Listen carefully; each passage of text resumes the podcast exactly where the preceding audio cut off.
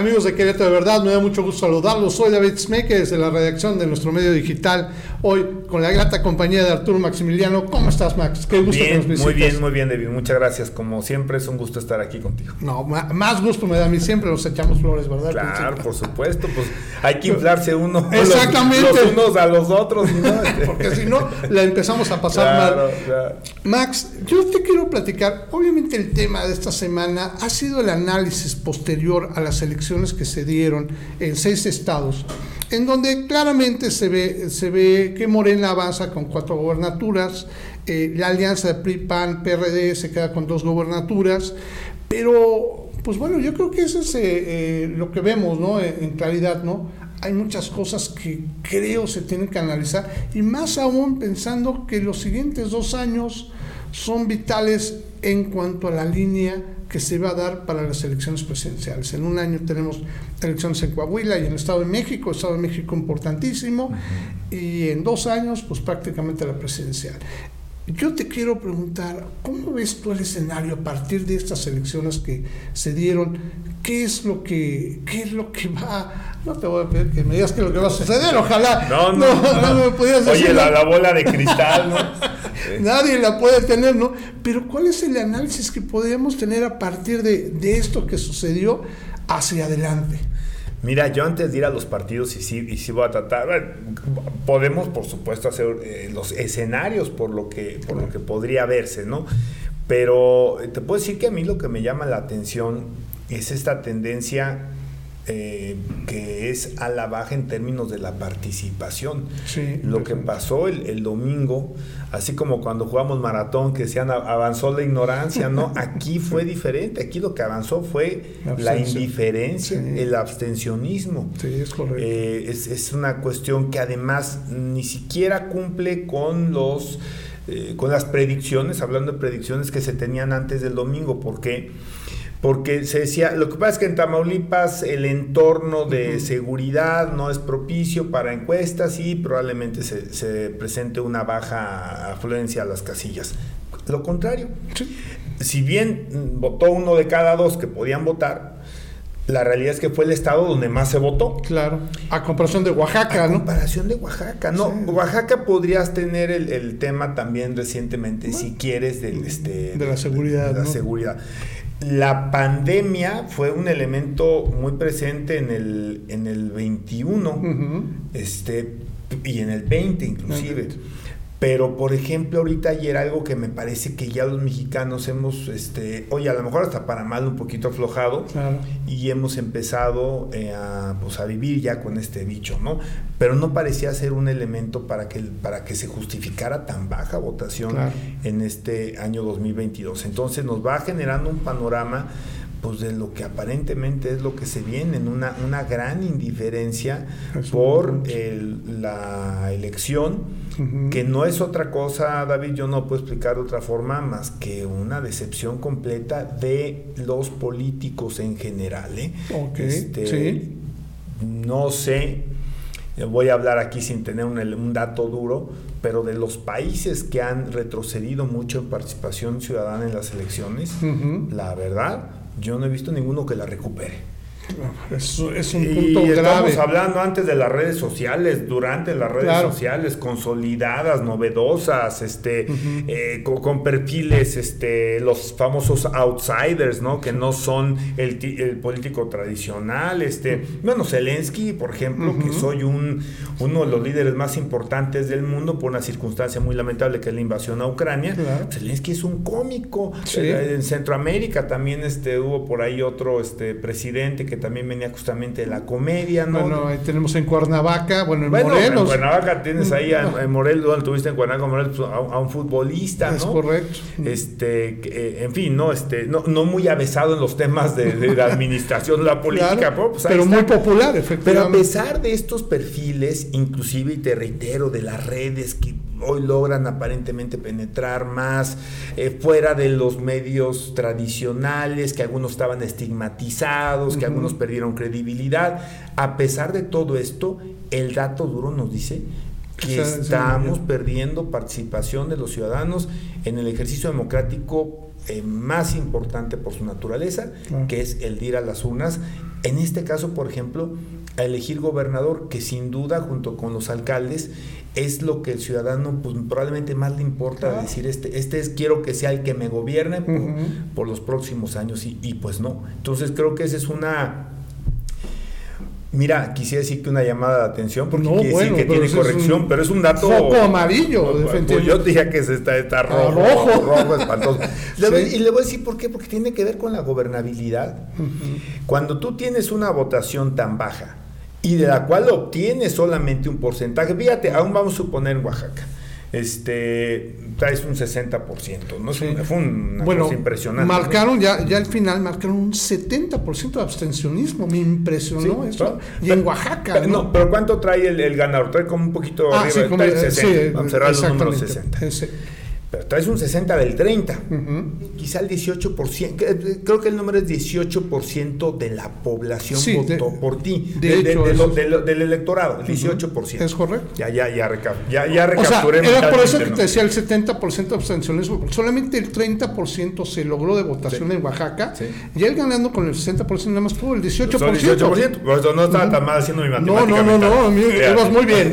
Entonces ahora, si solo votó el 18% por ti, es, imagínate, traes a un, no, quisiera decir en contra, pero traes a un 82% de los habitantes, sin contar a los que no tienen todos los 18 años, que yo no voté por ti. Sí, impresionante. Y entonces en el tema de la, de la, ¿Gobernabilidad? De la gobernabilidad, pues esto lo hace muy complicado, ¿no? No es sencillo. O sea, entonces a esto es a lo que, a lo que estamos llegando. Y no es culpa, por supuesto, del candidato. El candidato es una gran campaña, arrasó, que arrasó. Pero la bronca está que la gente no participó y entonces traes esta representatividad que si nos vamos al, al, al, tema de, de, los famosos bonos democráticos, pues no significa realmente el 18% tanto como para empezar a echar a andar políticas públicas que en muchos estados pueden ser muy difíciles de llevar a la práctica, ¿no? este, cuando tú le quieres dar una vuelta al sentido de lo que han hecho los anteriores, ¿qué es lo que la, el, normalmente el lector, el lector pide cambio. Y, más aún cuando efectivamente además cambias de partido, pues tienes una expectativa de que ciertas cosas tengan, den un giro de 180 grados. Que te favorezcan, que te ayuden a tu entorno. Claro, y para ese tipo de cambios hay que tomar decisiones que a veces no son tan populares.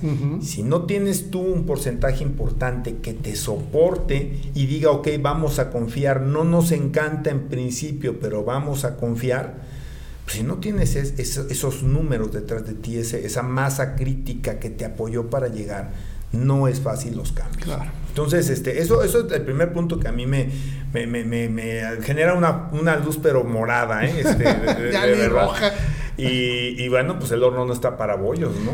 A final de cuentas, y ahí la, la temática que te planteaba, si nos vamos a las elecciones pues del lugar definitivamente más poblado de México, de toda la República Mexicana, que es el Estado de México, eh, yo te pregunto sobre este escenario, ¿no? Si, saldrá la gente a votar como debería hacerlo en el Estado de México. Yo veía estadísticas que me impresionaban de estas elecciones, como bien planteas, en donde eh, algunos candidatos ganaron con 200 mil votos, con 300 mil votos, con una cantidad muy baja al nivel de población que tienen, ¿no? Eh, en el caso del Estado de México, bueno, pues el Estado de México estamos hablando que tiene, no sé, 8 millones de habitantes, una cosa así impresionante, eh, tendrían que salir una cantidad grande y tendría que eso efectivamente mediar o medir eh, el voto que se va a dar para la presidencial, ¿no? Sí. Fíjate que esto, estos fenómenos, si, quieres me, avanzo al Estado de México, pero nada más quiero hacer una, una pausa en estos fenómenos de los, de, los 200, más que el número, porque depende obviamente del listado del padrón, es el porcentaje, ¿no? Por ejemplo, eh, se daban o se han dado fenómenos, yo tengo muy presentes algunos en delegaciones, antes delegaciones, ahora ayuntamientos de la Ciudad de México, donde llegaban alcaldes con 22% de los votos. Este, entonces, e, en este caso, eh, pues la verdad es que tiene mucha lógica y voy a traer otro tema colación que como que se perdió con las elecciones que ojalá que se retome por lo menos la discusión David por lo menos la discusión. La reforma electoral que presentó el presidente de la República El presidente tiene una situación que es mágica. Este, es, es, es, es, un gran comunicador, pero también es, un, es una persona, es un polemista nato. O sea, Maravilloso, este, sí, ¿no? claro. Entonces, genera una polémica eh, en torno a la reforma que propone porque trae un ingrediente que pues él le gusta ponerle sabor al O sea, tema. le- gusta trae- echarle trae sal el ingrediente caldo, de, la, de la elección de los consejeros del INE y de la elección de los magistrados del Tribunal Electoral. Pero pero tiene un fondo interesantísimo que es este tema de hacer un sistema de representación pura Ok. eh, donde solamente hay listas de plurinominales, eh, particularmente estamos hablando del Congre- de, de la Cámara de Diputados, porque en el Senado desaparece la lista, lo cual es históricamente y políticamente lo, lo- lo que debe ser, ¿no? Claro. Pero bueno, Se ha hablado mucho de eso. eh, eh, todo esto que estamos platicando, los porcentajes, tiene que ver con la sobrerepresentación o la subrepresentación, Claro. ¿no? A ver, te voy a poner un caso, Querétaro, Querétaro municipio. Ok. A ver. Eh, el, el, el cabildo está subrepresentado. O está sobre representado por el PAN y subrepresentado, en este caso, por, por Morena, Morena. o por otros partidos políticos. Eh, ¿Por qué? Pues porque así lo determina la ley. Es más, ni siquiera estoy diciendo que sea culpa de, ni, ni del PAN, ni de, ni, No, ni de, no. ni de quien gobierna, ni del alcalde, ni de los No, regidores. es que porque están así está la ley. Así está la ley. Y, y entonces, este, si estamos empezando a vivir claramente estos, eh, estas muestras de eh, sobre representación de algunos partidos porque ganan con diferenciales muy pequeños, o- perdón, con porcentajes muy pequeños, y otros que pierden con porcentajes altos en relación al que ganó, estamos viviendo de manera muy frecuente estos temas de sobre representaciones y Y subrepresentaciones. se ve ¿no? en muchas acciones Sí. que se determina en gobierno por esta sobrerepresentación. En la legislatura del Estado también sucede exactamente lo mismo. Por supuesto, por supuesto, y yo te puedo asegurar que prácticamente pues, en todas las legislaturas de, de la República, las legislaturas de los congresos locales. Entonces, bueno, pues es un tema que ojalá no quede desatendido. ¿Cómo va a estar el, el tema en, en el Estado de México? Este, pues yo creo que va a estar, va a estar sabroso, va a estar interesante. No sé cuánta gente viera a votar. Es más, son mucho más de 8 millones, si mal no recuerdo. ¿eh? Sí. Mucho más. Creo que están cerca de los 12. A ver si no estoy diciendo una barbaridad, pero... pero No, no, tienes toda la razón. Creo que 8 proyección. millones son simplemente en la Ciudad de México. Son Sí. 20 millones en todas esas zonas, son 12. Mira, a ver, te digo, según yo, la proyección al 20, ah, no, pues al 24, de- deben ser como por ahí de 13, este, Dios por ahí. Este es No. el estado, es el padrón electoral más grande del país, claro, ¿no? claro. Este, pero fíjate que se viene una elección bien interesante, ¿no? Este, parece ser que el gobernador tiene un nivel de desgaste fuerte eh, ahí en, en Correcto. el Estado de México, que si quieres también platicamos del desgaste de los gobiernos en general, de los gobiernos estatales, y eh, tiene este un partido que nunca, es decir, los, los eh, habitantes del Estado de México no conocen otro partido en el gobierno Claro. del Estado que el PRI, Claro.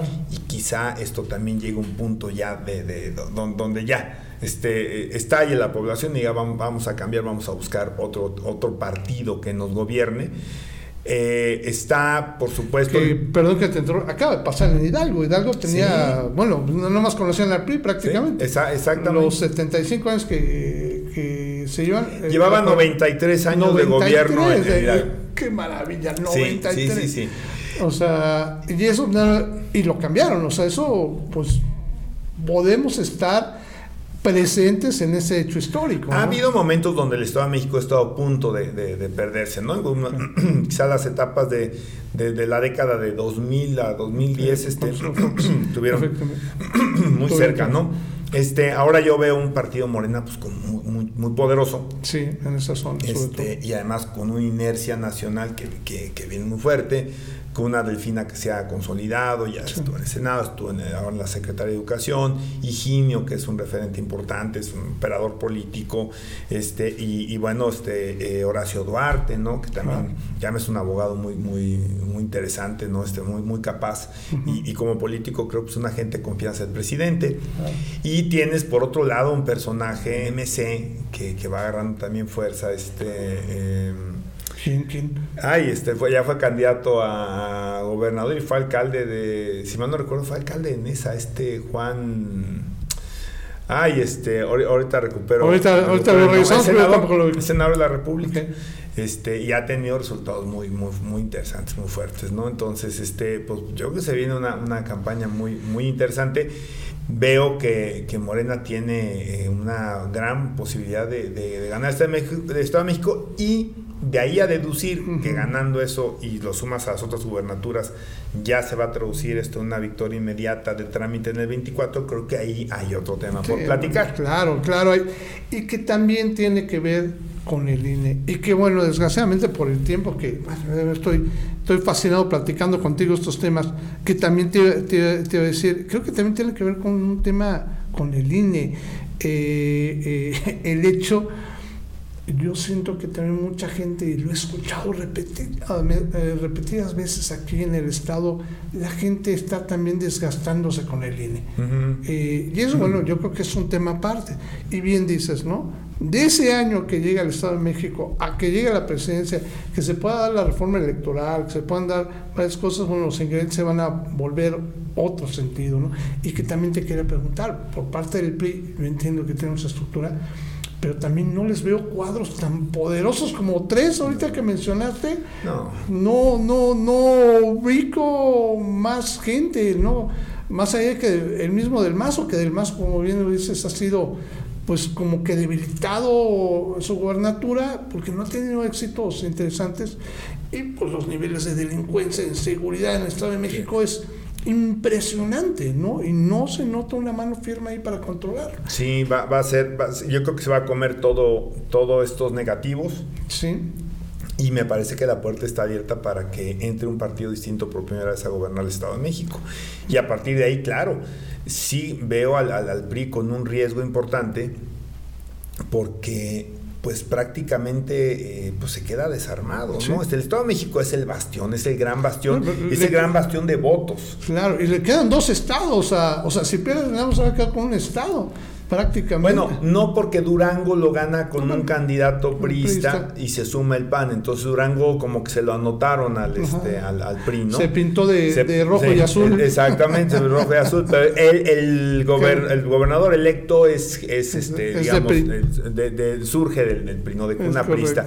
Y ahora, bueno, vamos a ver, este, también una catástrofe para el PRI pudiera ser que perdiera Coahuila, que tampoco nunca lo ha perdido, y que perdiera el Estado de México, y entonces la verdad es que si te quedas solo con el tema de Durango, fíjate, en ese escenario, es más, aún solo perdiendo el Estado de México, que conservara Durango, Y, y, y, refrendara, bueno, Durango lo va a ya, ya lo tiene, ¿no? ¿Y, Coahuila? y refrendara Coahuila si ya lo pones en esta obsesión que luego tenemos de ver cuántos, cuántas gentes gobiernan los partidos, gobernaría más mexicanos desde las gubernaturas, gobernaría más mexicanos MC que el PRI llegando al 24. Fíjate nada más lo impresionante que es esto. O sea, que, que del, del 18 al 24 tuvieras un, partido, pues, digamos, emergente, este, no nuevo, porque no es nuevo, digo, transformando el nombre, y, que de repente al, al, PRI, con toda esa eh, tradición prosapia, este,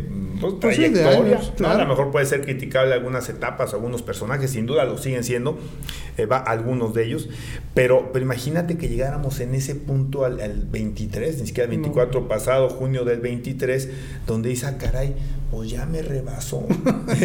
me alcanzó por la derecha. Este y, y, cómo se llama? Y, el PAN, eh, el PAN no lo veo en Coahuila, solamente quizá con esta alianza de Va por México, pero este sí, eh, sí veo un partido muy regionalizado en el Bajío, es decir, este, Aguascalientes, Querétaro, Guanajuato, donde tiene sin duda una fuerza importante y con dos, eh, mm, este, como digamos, este, pequeños este, eh, bastiones, uno en el norte, que es Chihuahua, y otro en el sur, que es Yucatán. Yucatán que ¿no? Entonces, este, también ahí hay un, hay un desdibuje, por así También hay que pensarlo, ¿no? El PAN llegó a tener 11 gobernaturas y se bajó a 5, ¿no? Hoy en día. También es una reflexión para saber, y bien lo que planteas desde el principio, que los gobiernos se desgastan. Sí, y, entonces este, entre este juego, yo no sé cómo andamos de tiempo, pero entre No, este ya nos pasamos como tres veces, pero no te apures entre este juego de, que también agua, se ojo, porque los gobiernos, o sea, gobernar desgasta. Este, el tener muchas gobernaturas también puede ser sinónimo de que tienes mucho desgaste, porque entonces la gente empieza a, que cualquier carencia que tiene, servicios en infraestructura, no, ya no solamente dice ese gobierno federal, también es el gobierno local, y entonces puedes tener un retroceso. Yo creo que en algunos estados de la República eh, Morena no puede esperar lo que ganó ni en el 18, ni mucho menos probablemente con los números que ganó una gubernatura, si es que el gobierno ha tenido sus tropiezos y entonces pues se presentan ahí los desgastes. Entonces yo diría mucho cuidado al momento de hacer los números, porque si vas a contar los números con los que llegaste, pues te vas a topar con que probablemente vas a tener muchos menos que con los que llegaste. Con los que, con los que quisieras contar, ¿no? exacto, exacto. Pues bueno, yo te agradezco mucho, Max, que hayas hecho este análisis y pues bueno, yo te pido que sigamos reuniendo. Creo que hay temas, ahorita te decía, pues precisamente platicar lo que está pasando con el INE, con esta reforma que a lo mejor ayudará y este y creo que se irán saturando ahorita los temas conforme vaya avanzando la semana. Sí, hay, hay muchos económicos, ya luego también. sí, sí, que también hay, ahí, tenemos uno que te, te quería comentar pendiente.